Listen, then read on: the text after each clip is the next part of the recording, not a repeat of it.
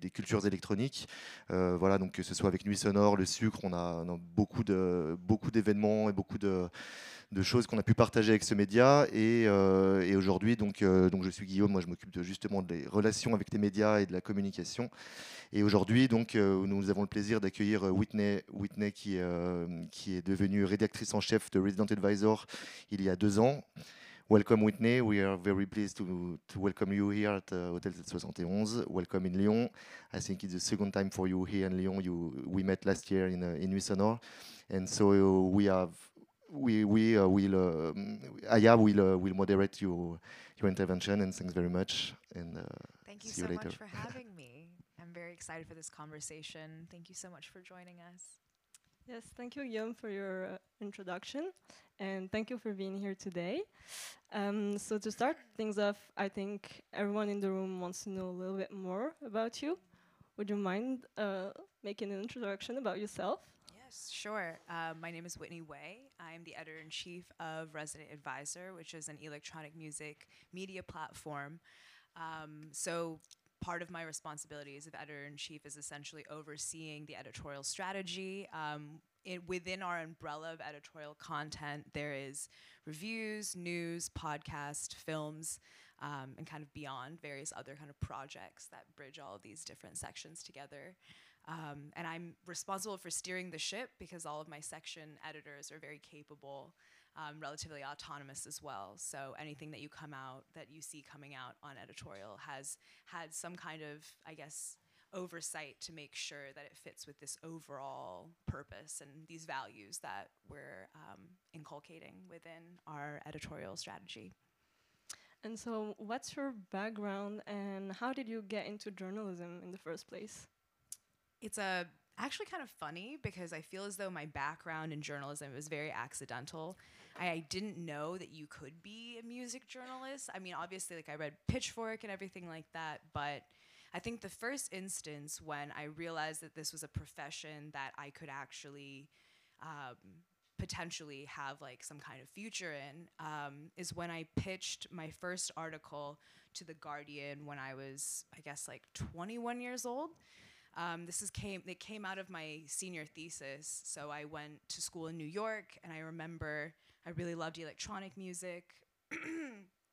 I wanted to write my thesis or my dissertation about uh, I remember Berlin club club culture and everything like that. But then I remember my thesis advisor was saying you should really just do it in New York because you don't you don't speak German. Um, it's a lot easier for you to do your research and and get into that in, in New York City proper. Um, and so I developed a senior thesis essentially about gentrification and patterns of gentrification in the city.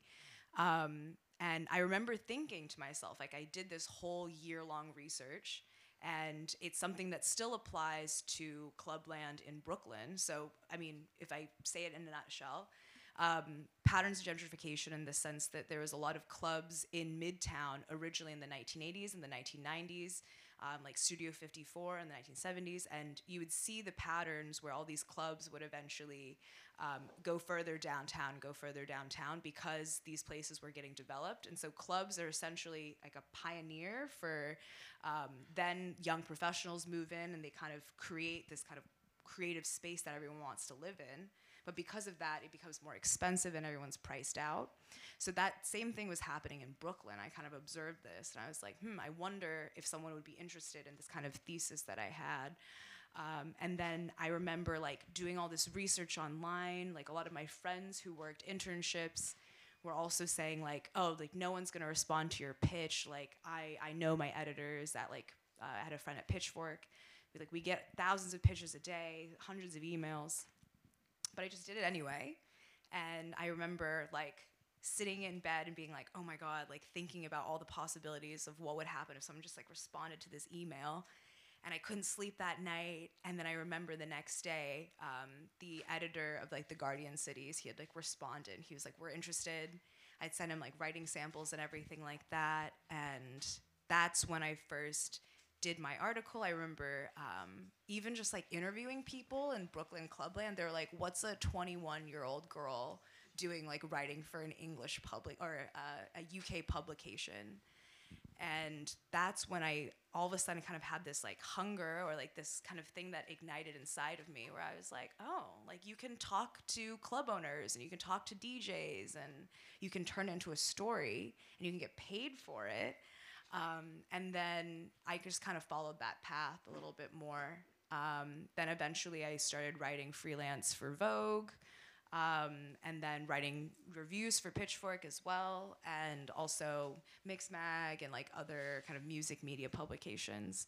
And then, I mean, like how long the the journey's pretty long, but then then afterwards, I remember um, someone had tapped me for an editor in chief role for Electronic Beats, which is like a German, um, kind of, I guess like a German version of Resident Advisor, except it's uh, sponsored by Deutsche Telekom. So that they're like music media marketing publication. And then I applied at Resident Advisor after a year um, because there were some changes in the company, and then I ended up where I am now. So that's my story in a nutshell. yeah, that's quite a story actually. Um, on the more practical side, um, what are your responsibilities as the editor in chief or resident advisor?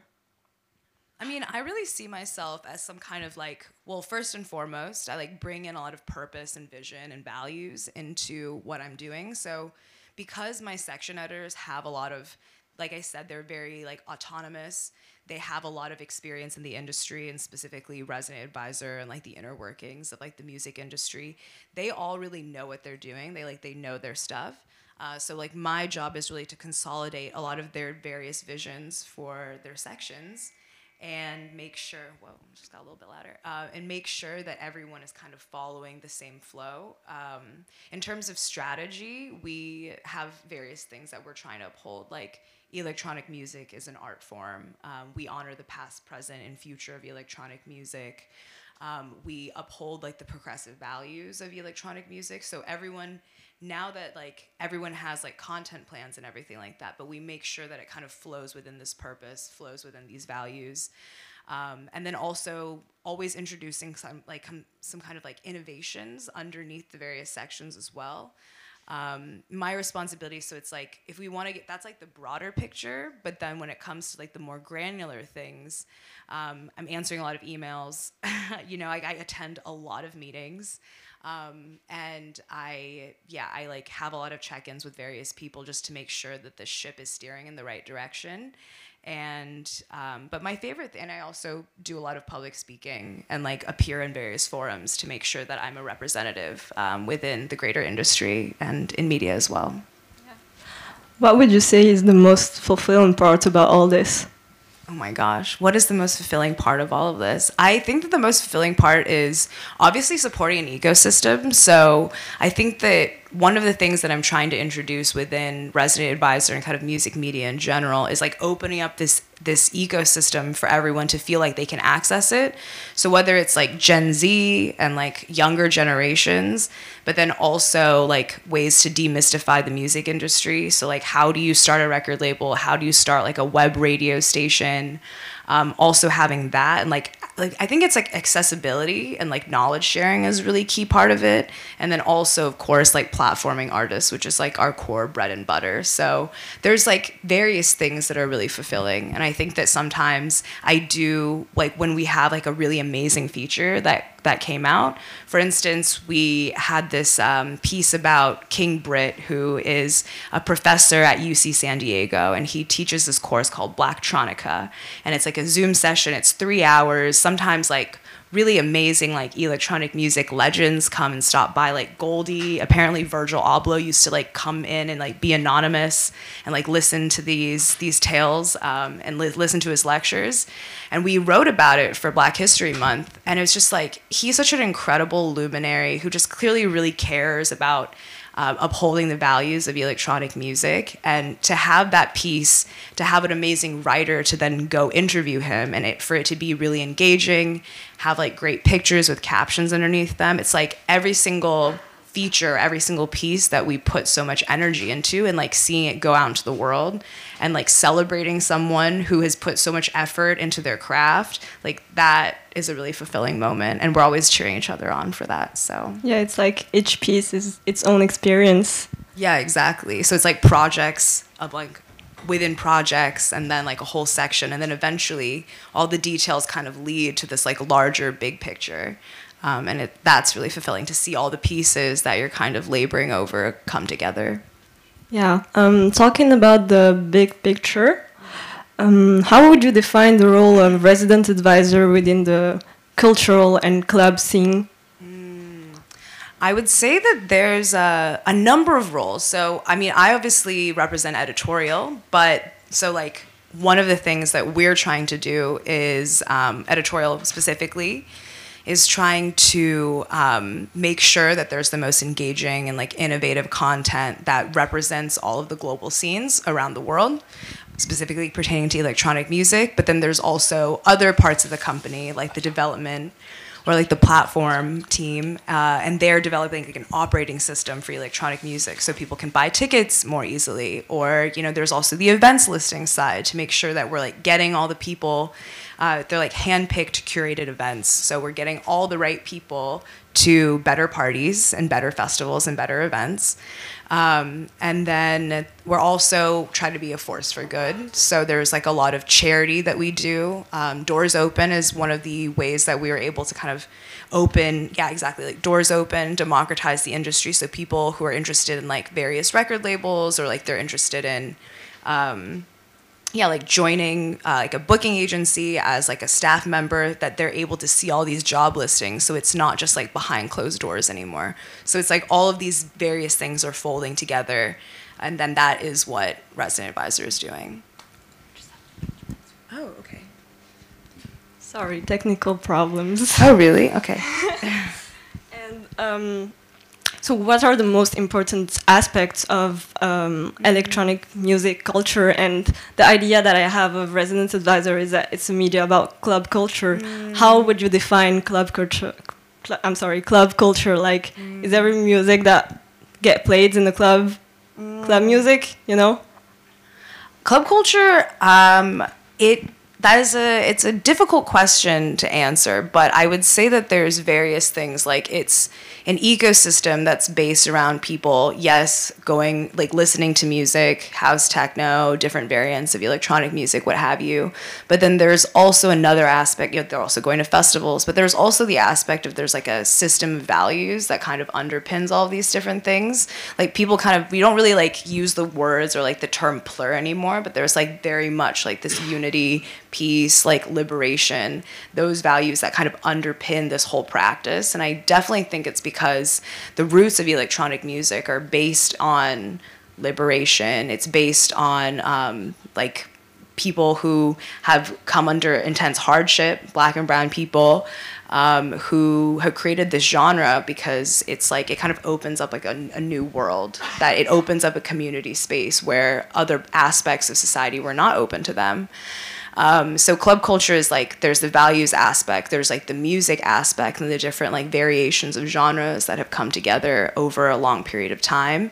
And then, of course, it's like socializing and it's like a lifestyle too. So, a lot of people who are interested in club culture and they're interested in electronic music, they also happen to be very interested in progressive politics. They're also very interested in like going to certain places or like they gravitate towards certain fashion. So the way that I view club culture is like it's really this whole ecosystem, this whole like kind of petri dish of like different people who have come together and they create like an economic, a social, and like a political kind of loose structure. And everyone kind of understands it. It's like this like certain sensibility that you get like either you kind of understand it or you don't.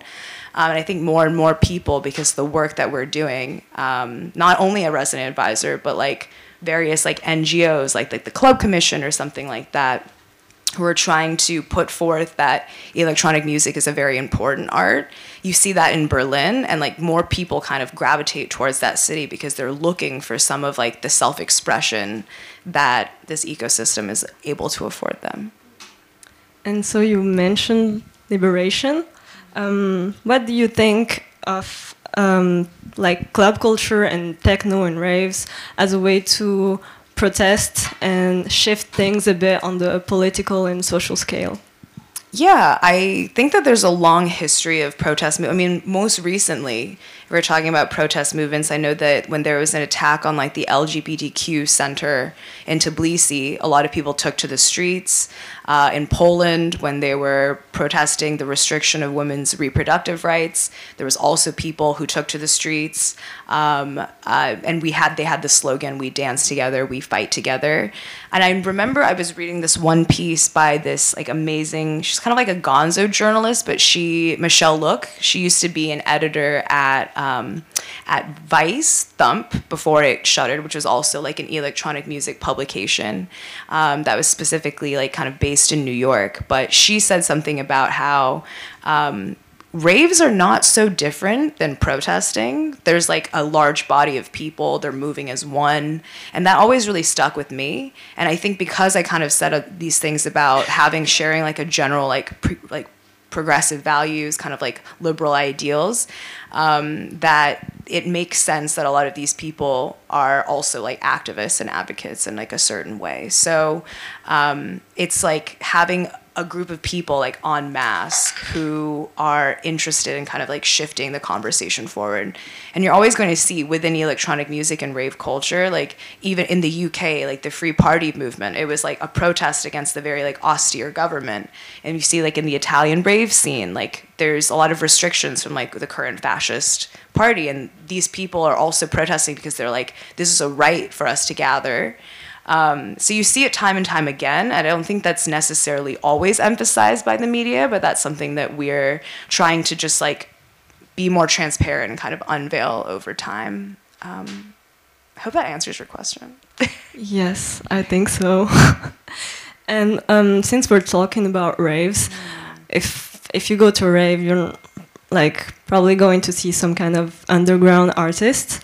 Um, I was wondering what place do these artists, like underground, emerging artists, emerging scenes, what place do they take in, can I say RA, editorial content? Yeah, you can say RA, yeah. Um, well, the thing is, is that it's always a balance of these various things. Like when you have a publication that's been around for about 20 years now, you constantly have to balance like, okay, emerging acts, the ones that are really buzzy, like the up and comers, the underground acts, the ones who are really doing the grass the grassroots work and you also have to balance it with like the bigger stars like because we said that we represent the past, present, and future of electronic music. So it's really just about, and like balance is a key word because it is so hard that you can skew in one direction or the other.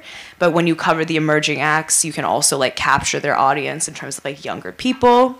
And then when the with the older acts, it's your core audience. So there's that element um, we also make sure to we have like this thing called like the global contributor network where we have various people from like 30 different cities around the world who are supposed to tell us what like what are the local DJs that are like doing really cool work on the on the ground um, really getting in their inputs. It almost feels like sometimes like my role of editor in chief and a lot of these editors is just like get so much information, whether it's in your inbox, whether it's on social media, whether it's like different people that are in place to inform me about these various scenes and then like filtering into what makes sense for like our direction our editorial output. So it's like putting that kind of filter like what is relevant? What's like an interesting story? What creates like very engaging editorial content? Because like at the end of the day it's always about the story that matters and like the purpose that people put behind their projects.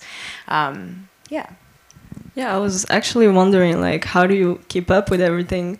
Because i feel you might like have to deal with a lot of information all the time yeah, I think that maybe it's like being kind of a specialist in certain ways. Like I feel like I'm a specialist in like a certain aspect of global club culture.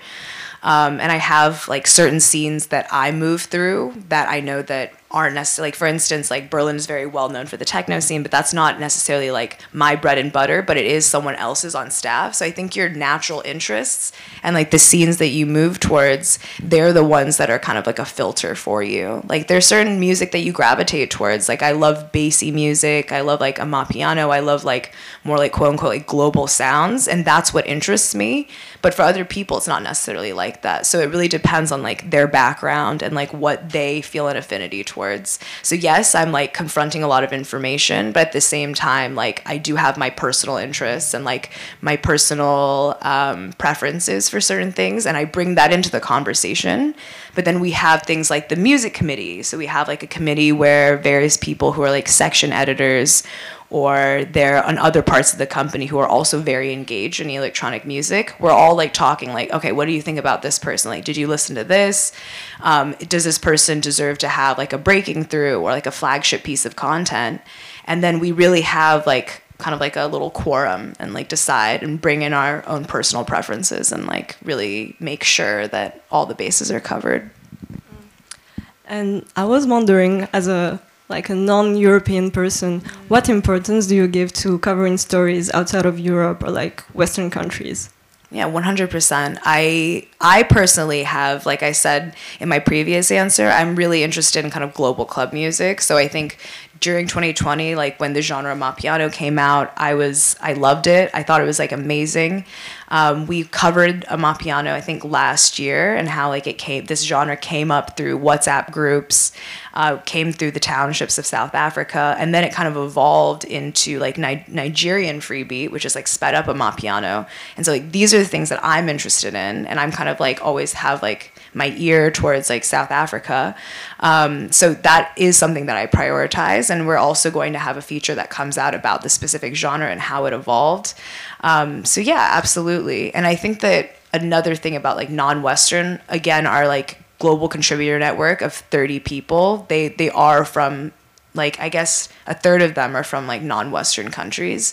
So we do make sure that it's more inclusive and it's global. Um, yeah, and I also yeah, I always make sure to like travel. I'm going to Taiwan at the end of this month, so there's also kind of like a non-Western element because my parents and my heritage they're non-western and so it's kind of part of my dna to make sure that other perspectives are honored um, yeah, so since we're talking about the contributor network, mm-hmm. um, I was wondering, like, do you have any not se- selection criteria, but like, what are you looking for in a in a contributor or in a piece? Because I'm pretty sure, like, at least one person here would like to write for resident advisor. So, what are you looking for?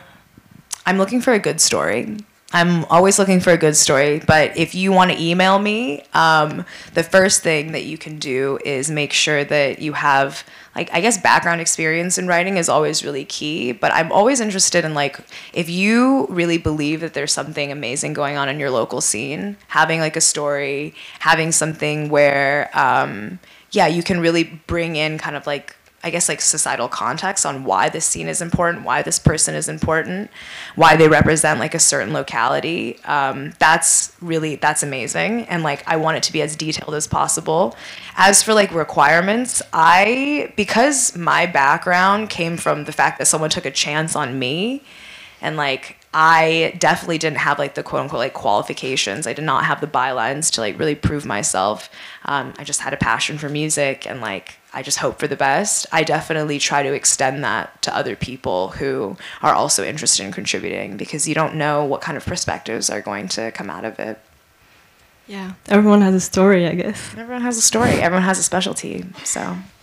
Okay, now let's talk about um, monetization mm-hmm. as a digital media. Um, but first, I was wondering because one of the values of RA is independence. I was wondering, how do you view that?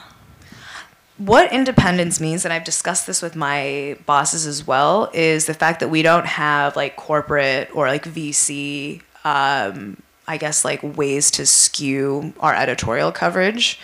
Um, there's like no government, you know, oversight either. So I think that that's the core of independence but at the same at the same time i think independence can kind of be all relative because you do as a company you also have various stakeholders. You have advertisers.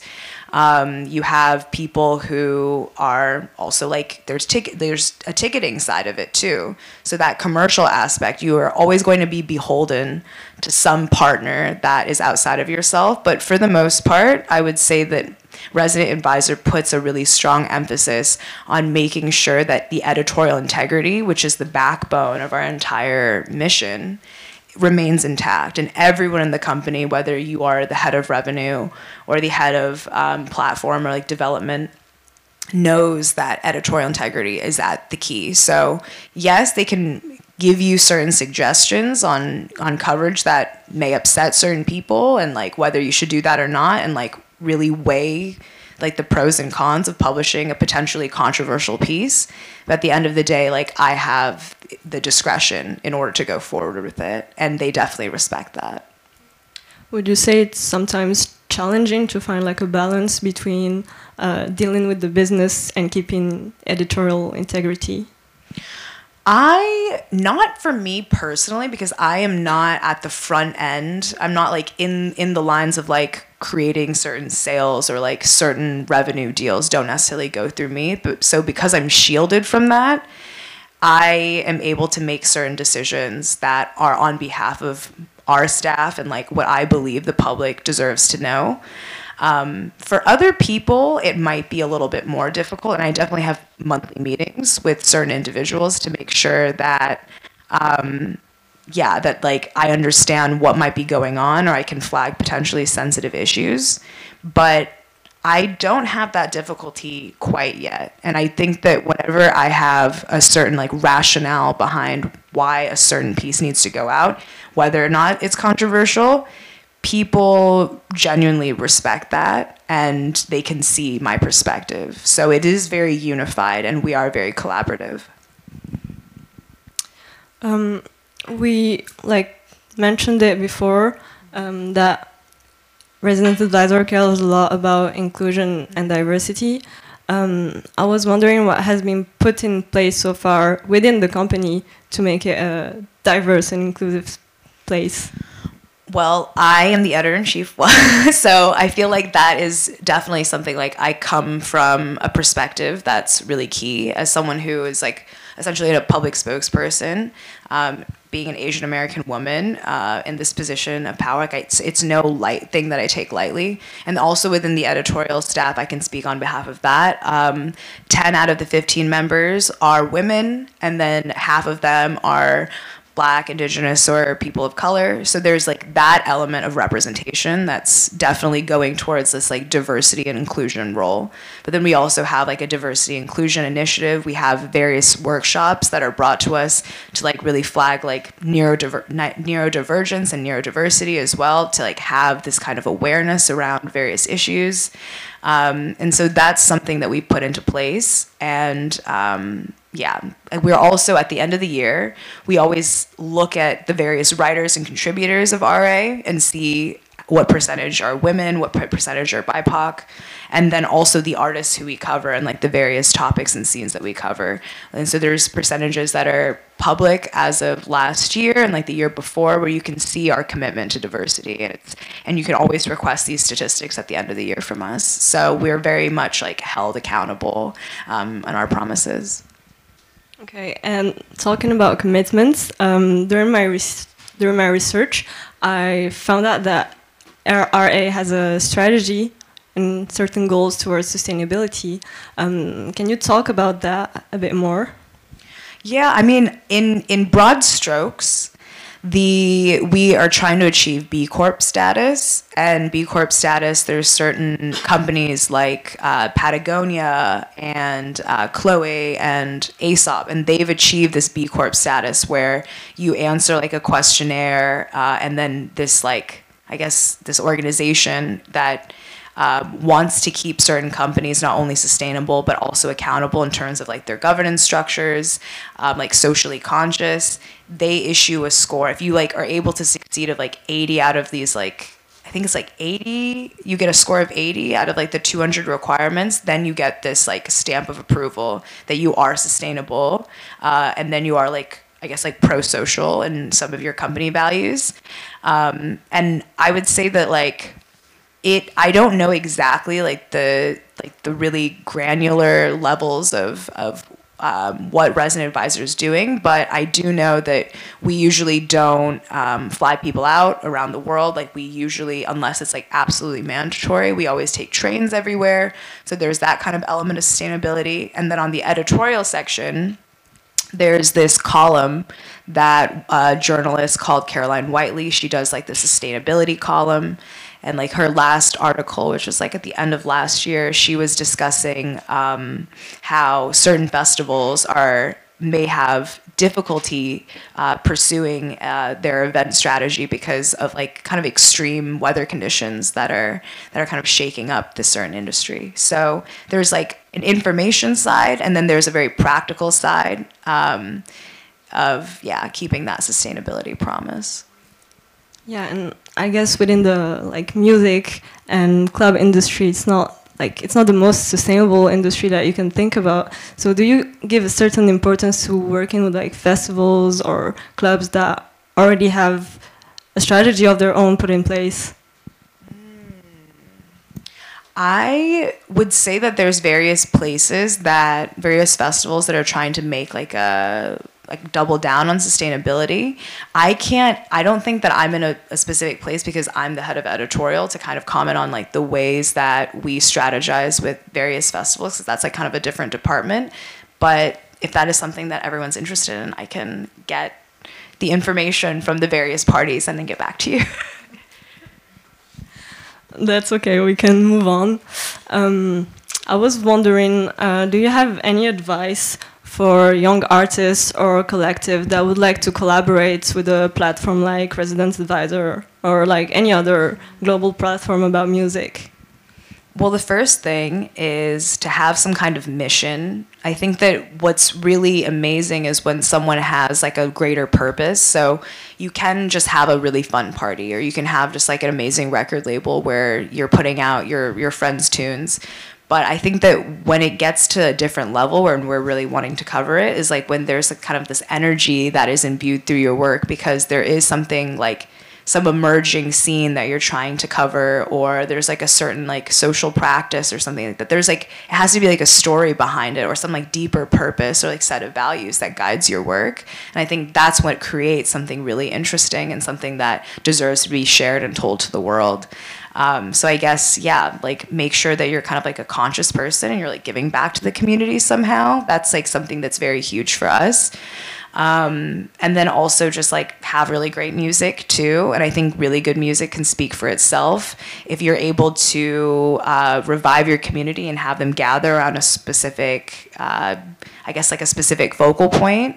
Um, if you have an amazing venue where various people like feel really seen and heard, I these this kind of information and like if something is really great, people gather around it and they start talking about it. It becomes kind of like a relevant thing. So if you want to collaborate, you already just start building your own community around whatever kind of musical product you have, and eventually you'll get to a place like Resident Advisor where where the story needs to be told, and then we'll go on and write it.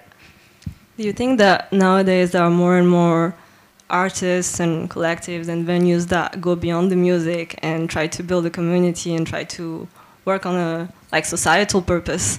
Yeah absolutely. I i think that for the most part most of like the collectives that i've been the collectives that i've known of in in berlin especially there's always like like I was part of this collective in Berlin that's no longer together, but it was called No Shade, and they they were one of the first pioneers of um, I guess like Flinta or like um, I guess femme, trans, uh, non-binary DJs being able to have like a mentorship scheme. So like they had a lot of stories written about them because it was innovative. And at the very end of this mentorship scheme they would you'd be able to like go and perform in front of like a live crowd. So it wasn't just djing practice. It was like marrying this kind of dj practice with something else.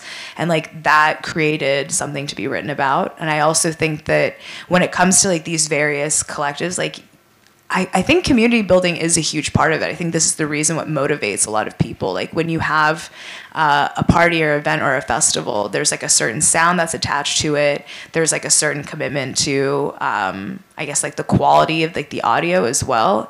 And once it kind of creates this like, and I just like people people gather around these things, and I think that when it comes down to like at the end of the day, it's um, yeah, it's something that, that is worth like it's like worth profiling and everything like that. But I don't. I think I kind of discursed from your original question. If you want to say it again, like I kind of gone on a tangent. Um, I actually forgot my own question. um, no, no, I, I, we were talking about um, how, uh, like, the music industry nowadays tries to aim for going beyond the music and having a purpose that is not only like profit or organizing an event, but also building a community. Mm. And considering that, I also wanted to ask you, how do you see the future of club music? Mm. The future of club music is actually, I think it's extremely varied. I think that technology is definitely going to be like a larger and larger factor. I was like talking about, I was talking this to one of the journalists that I work with, and he was saying that like um, with the rise of like something like ChatGPT and like ai and everything there's a possibility where um, it's possible to like go on this software and it's probably going to be developed within like two to three years where you can say like i want to make a song like Four Tet or like i want to make a song like mala or something like that. And then they'll be able to create a song that's like replicates these various artists styles. So like that is very much a real future. But then also on the flip side of that yes like that might come at a cost for certain artists but then at the flip side of that, there's also like other artists that I know of who are working closer with technology and like thinking of ways that you can have like more beneficial relationships with AI. Um, one of my one person I know, Portrait XO, she does. She's kind of like a Web three artist, so she makes electronic music with AI, but then she also creates her own visuals. So there's like this kind of like twofold relationship where technology is going to be like an ever more imminent presence in the electronic music industry even more so than it already is because i feel as though electronic music is very like technologically focused it always has been and these people like I don't know. I think there's like back in like the uh, an NFT craze or something like that. There was like a really high percentage of electronic music artists who are also like minting NFTs, and it's like this is kind of um, it feels as though this is kind of like a shadowy and like not kind of like opaque industry but people are figuring it out. And these are kind of like a generation of people who have kind of figured out the technology for themselves and are constantly innovating and like teaching themselves how to learn like new software like teaching themselves obviously ableton but like kind of going in different levels and and innovating that way so i think that there's going to be still a very strong sense of innovation within club culture. Um, but at the same time, like this is not to discount the fact that people at the end of the day they want to have fun, they want to socialize, and they want to party together. So there's also that. Um, yeah. And still talking about the future, um, what impact do you think Resident Advisor will have on the future of club music? I think that for the future of club music, I would love if Resident Advisor was able to spread some kind of like, I guess like a like a like a social consciousness or like an idea that um, music is a vehicle for like change and like to give back to a community and to be a force for good. And I think that everyone in the company really understands that and really wants to work towards that mission. And I think that the various projects and initiatives that we're doing, yeah, from editorial in terms of like demystifying the music industry and making sure that people know what's going on behind closed doors or like they know what's going on in terms of nightlife politics to protect their venues from you know doors open something that i mentioned previously about like people being able to find jobs in electronic music and then be able to find events like all these things like being able to find events go to good parties um, become part of the music industry like know how to navigate the music industry as an artist i'm hoping that the barriers of access um, and that resident advisor is able to like facilitate more I guess like equitable opportunities in the industry in general. And I think that that's what we're working towards. So it's all about making it like a more inclusive space after yeah, all. Yeah, absolutely. I think that that we have a dedication to that and I think that especially as like you get further and further up the music industry, you can feel as though um, yeah, you can start like losing that kind of sense that you have to give back in a certain way. And I never want I don't think that we would lose that, hopefully, as a company, because we are very solidly like independent and underground. That's part of our core ethos, and it's really not like other companies. So. Okay, so I have a bonus question, and then it's everyone's turn to ask questions. Um, I wanted to know your opinion about what would be the next like very popular genre in electronic music. Okay, so that's um I'm not going to say if this is like extremely popular, but I will say it is popular in certain parts of the world. So in terms of like I mentioned uh like Nigerian freebeat and it's like essentially sped up like this like variant of South African house music, uh, Amapiano, and it's like very, very much something that's like viral on TikTok. People just create these tunes. It's almost kind of like a punk aesthetic because it's like a little bit, it's like rough around the edges. Uh, they upload it. There's like a dance craze that kind of goes along with it.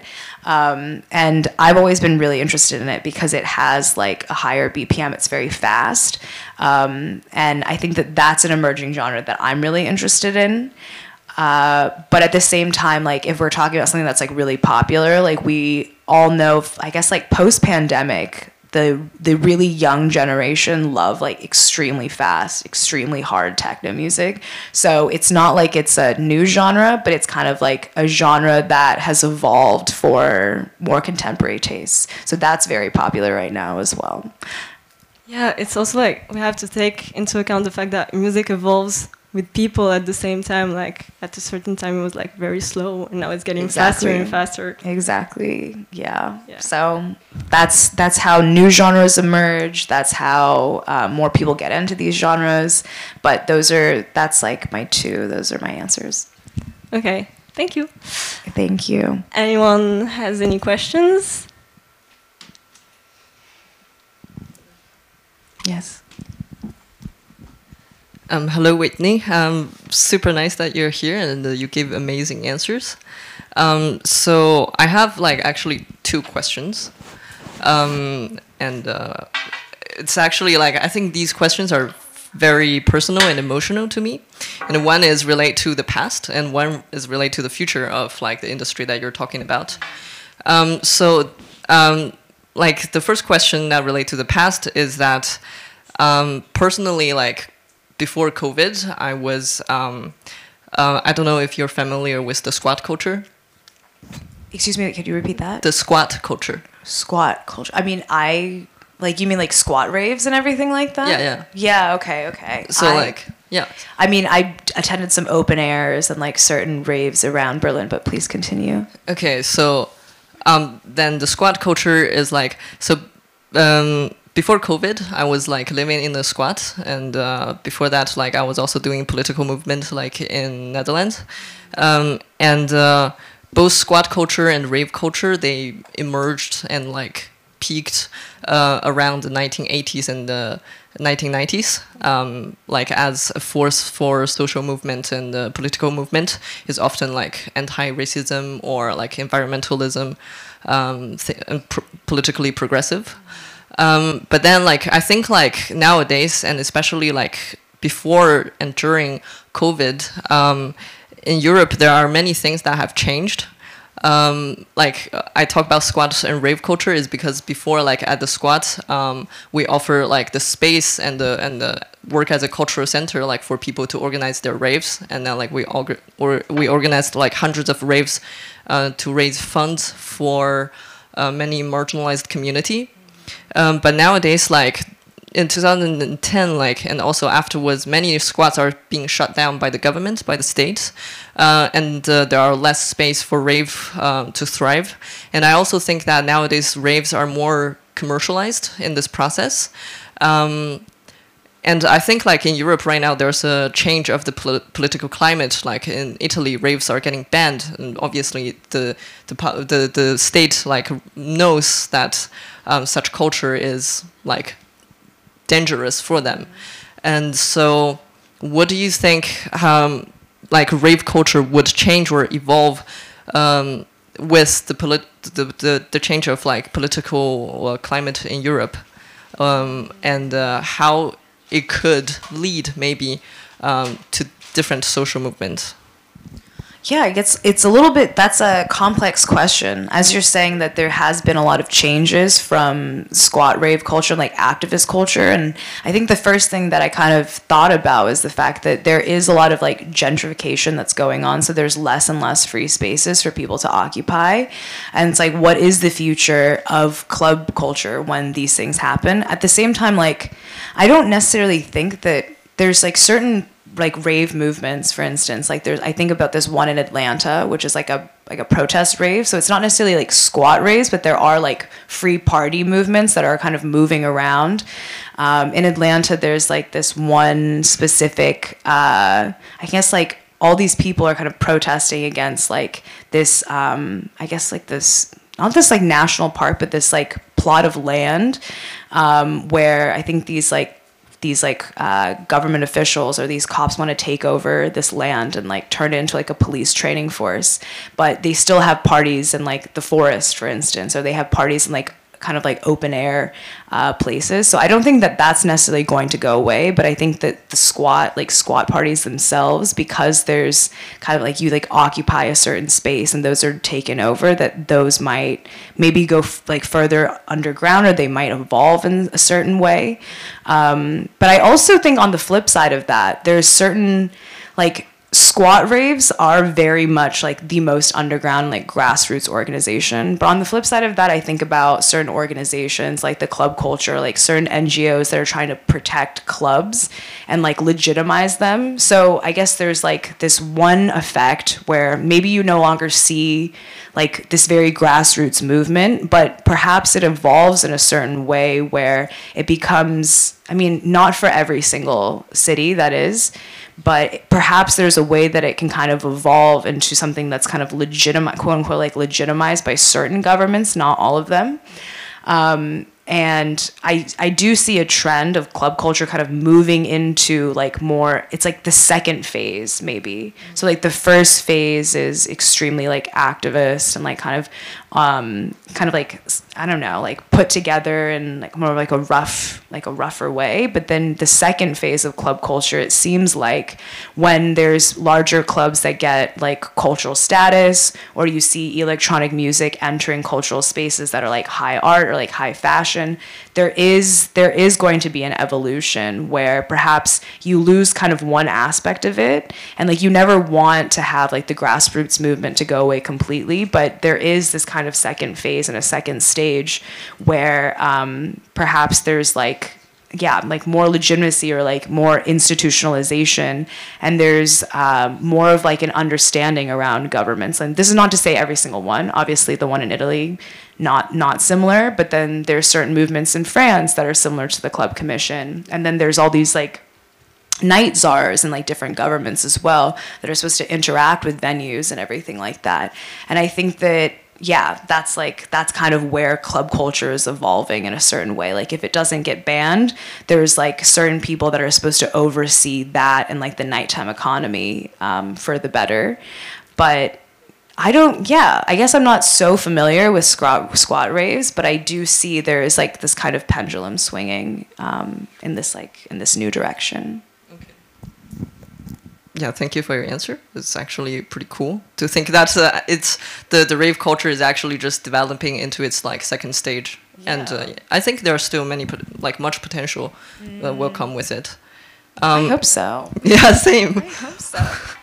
Um, and my second question is um, more towards to the future. Uh, so like I'm doing my master in data science and artificial intelligence, oh, and it sounds like I don't know. Nowadays, I feel a bit ashamed to say it because AI suddenly becomes like such a it's hype. stigmatized or like a, yeah, it's like something it's such a hype right now. Um, and like you said, that using AI to create music, actually, like this company that created ChatGPT called OpenAI, they already made um, two AI, one called Jukebox, another one called MuseNet, um, to synthesize or like use AI to create music, but it is just not public yet.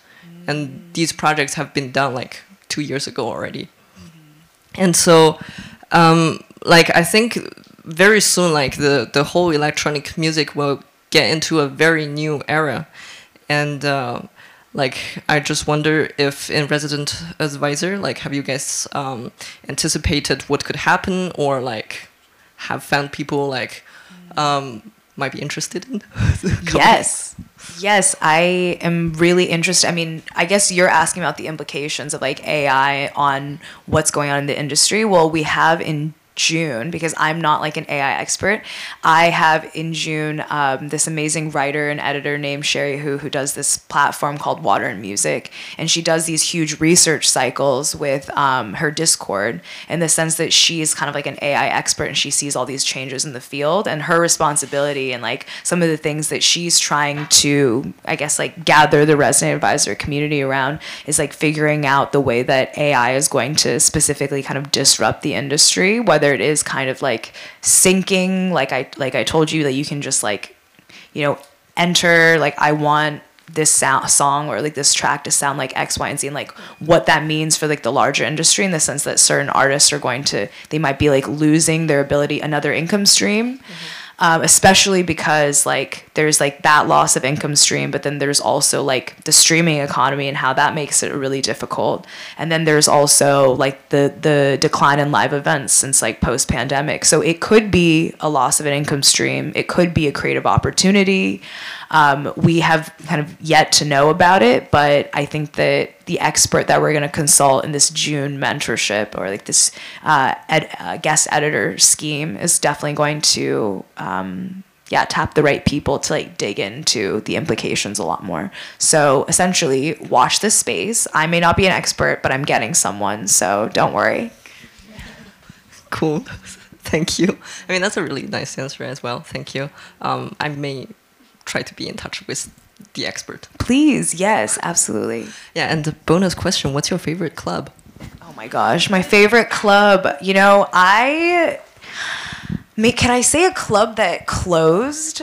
It's like, I feel like okay, so I'll, I'll, give two answers. So my favorite club in New York was this club that was only open, and I wrote about this. So we had this book called Sacred Spaces that came out last year, kind of giving an ode, like a personal essay to a club. And I chose Palisades because I remember, I think everyone remembers once they get into this industry, they always remember like the first club that they like really fell in love with sound, or like they looked around and they were like, wow, like I'm in a community of people and we're all dancing, and we're just losing ourselves in music. And I love this. Well, like Palisades was that place for me. I remember just like, wait, there's something going on here. I don't know what it is, but I don't like my full time job and I do really like this. So Palisades is the club that, yeah, that that's my favorite in New York. And then in Berlin, funnily enough, I really like this club that reminds me of the experience of clubbing in New York. So I think everyone, when they have the formative club moments, they're always looking for something that's very similar to like the city that they developed this experience in. And I like clubs that are not too big. Uh, everyone's always going to be like, I love Berghain or like, I love Trésor, which I do really love Trésor. That's like my second favorite club. But the mega clubs always like I'm like always scared of like losing my friends or like people like you know you're just like a little bit wavy you like can't find your friends it's like my biggest fear. Uh, I like spaces that are very intimate so they have like kind of like a DIY aspect to it. Um, so I always go to Fitzroy. I really love the club Fitzroy because it's like the programming is a little bit left field. They can be a little bit more like experimental because the club space isn't so big. And it reminds me of clubbing in Ridgewood. So that's yeah, that's my answer. Anyone else? Si vous êtes timide, je peux traduire aussi.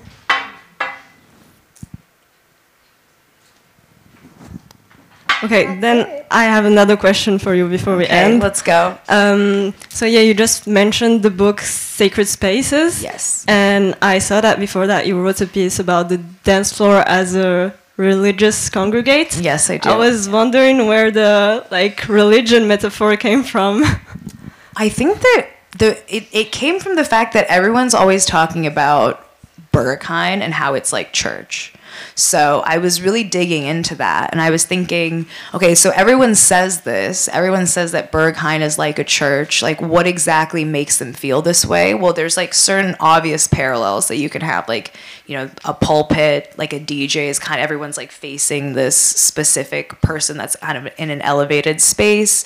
You feel this like certain way when you're dancing shoulder to shoulder with people that can feel kind of exalted in a certain way. So I like dug into it, and there's actually a lot of um, interesting like I, I guess it's like human nature or something like that, where we all are looking for a transcendent experience.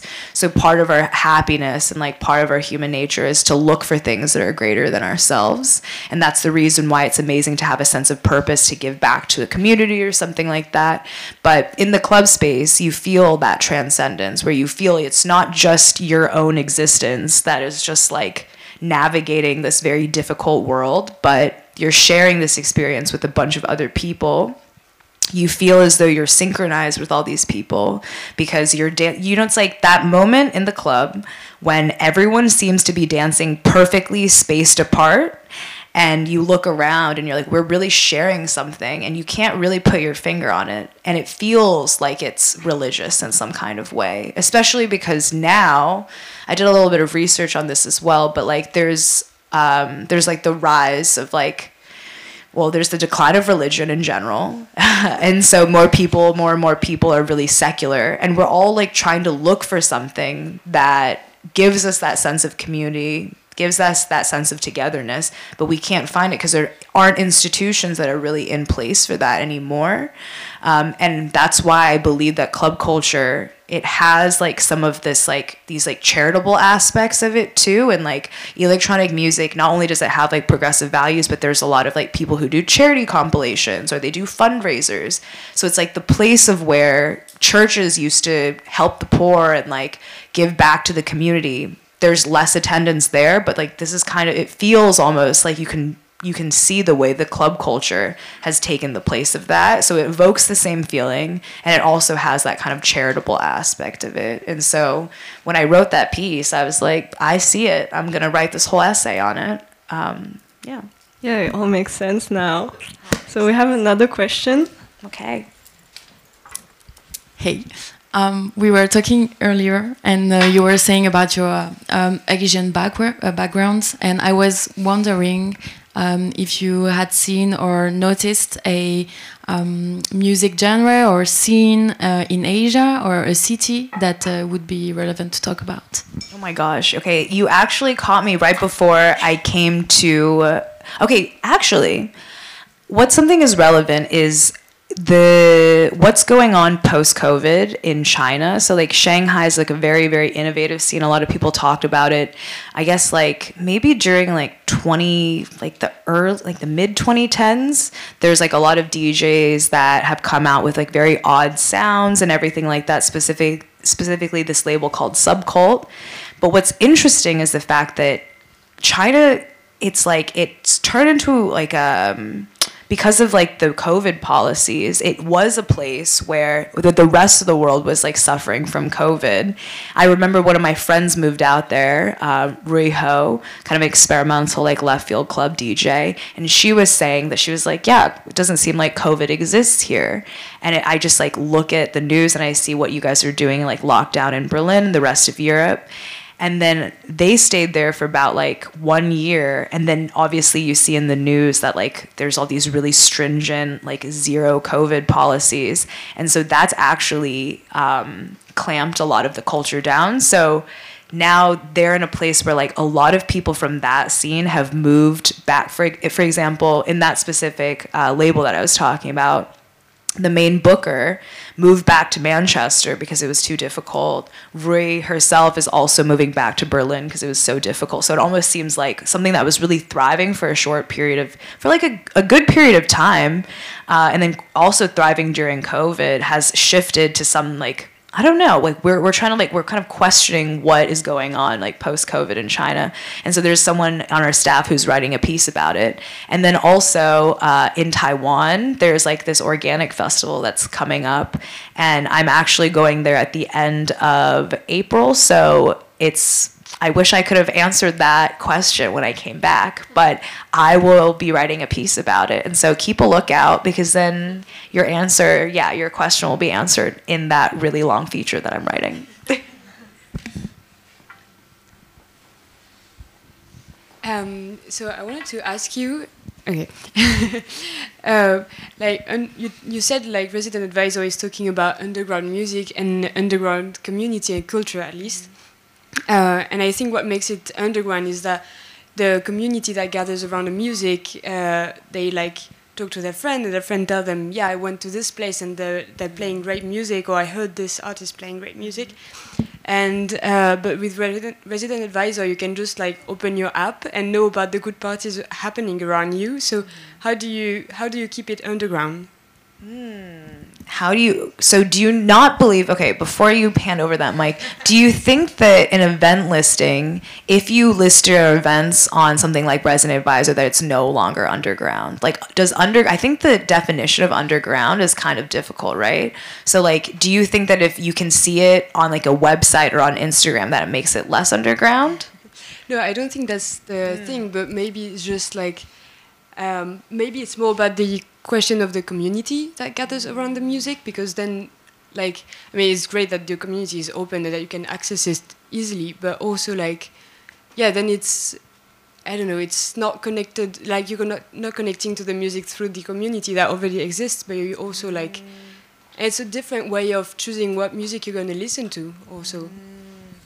I think that there's a couple of things that I want to unpack in that question because it's like, yes, underground culture is something that should be protected and it's like very important. But at the same time, you think back about the first time that you went to a certain party and you like didn't really understand like what was going on but you know that you liked it i think that sometimes it can be difficult when you have like this underground aspect where yes you're definitely protecting the certain culture or the certain genre from people who don't understand it but then by like defending it against these people sometimes you exclude people who just like want to figure out what's going on and like have no idea what the underground is.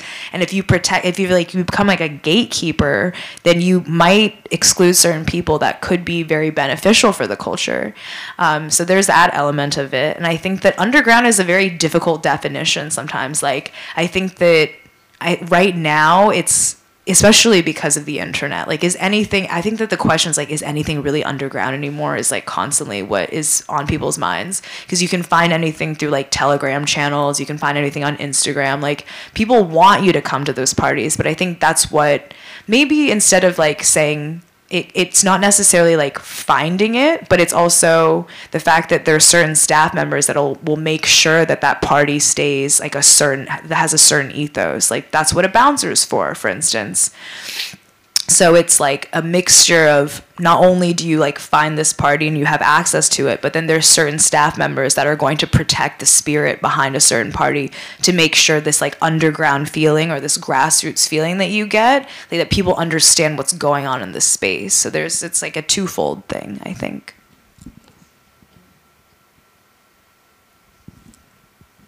No more questions?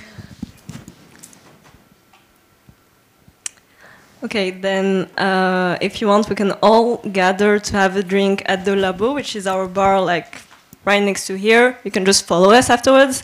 And Whitney, thank you so much for having this discussion with us. Uh, it was a pleasure to have you. Thank you so much. It's a pleasure to be here. Thank you all for listening to me and listening to us.